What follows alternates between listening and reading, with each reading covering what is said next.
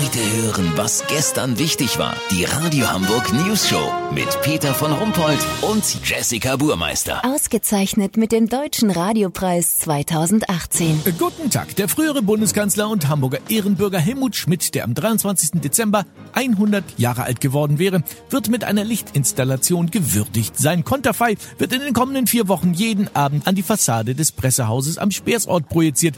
Dazu gibt es noch eine Fotoausstellung, Münzen, Briefmarken, Kaffeetassen, Aschenbecher, T-Shirts, den Helmut Schmidt Flughafen sowieso und, und, und. Experten halten den Schmidt Overkill mittlerweile für ein Problem. Olli Hansen, welche Gefahr besteht denn da? Naja, Peter, wie immer, wenn man etwas übertreibt, kommt irgendwann der Punkt, wo die Leute dann doch die Schnauze voll haben. Weißt, wie ich mein? Ich habe ja auch schon von Politologen gehört, die sagen, Helmut Schmidt wäre überschätzt. Das ist richtig. Gibt Historiker, die behaupten, bei der Flut 1962 hätte Schmidt nur rumgenervt und mit seinem ewigen hat mal einer Feuer für mich alle von der Arbeit abgehalten.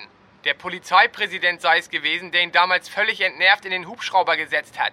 Seine Zeit als Bundeskanzler wird von einigen auch als Epoche der bleiernen Dunstwolke bezeichnet. Zweifelsfrei war er ein kluger Mann, aber der Kult wird immer bizarrer. Die Landesbischöfin wurde von der Zeitredaktion gebeten, zu prüfen, ob man Jesus Christus in den Hamburger Gotteshäusern nicht mittelfristig durch Helmut Schmidt ersetzen könnte. Erst war sie empört, aber Jesus zieht ja auch nicht mehr die Wurst vom Teller. Also jetzt als Publikumsmagnet für die Kirchen, weißt wie ich mein? Da ist das letzte Wort noch nicht gesprochen.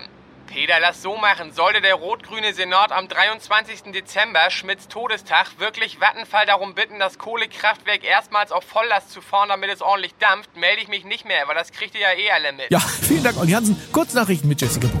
Wildschweinplage. Naturschutzbund rät vor dem Schlafengehen, die Decke gut auszuschütteln und die Tiere dann mit einem feuchten Tuch von der Matratze zu sammeln. SPD, Sozis wollen zum dritten Mal Bestseller-Autor Thilo Sarrazin aus der Partei ausschließen.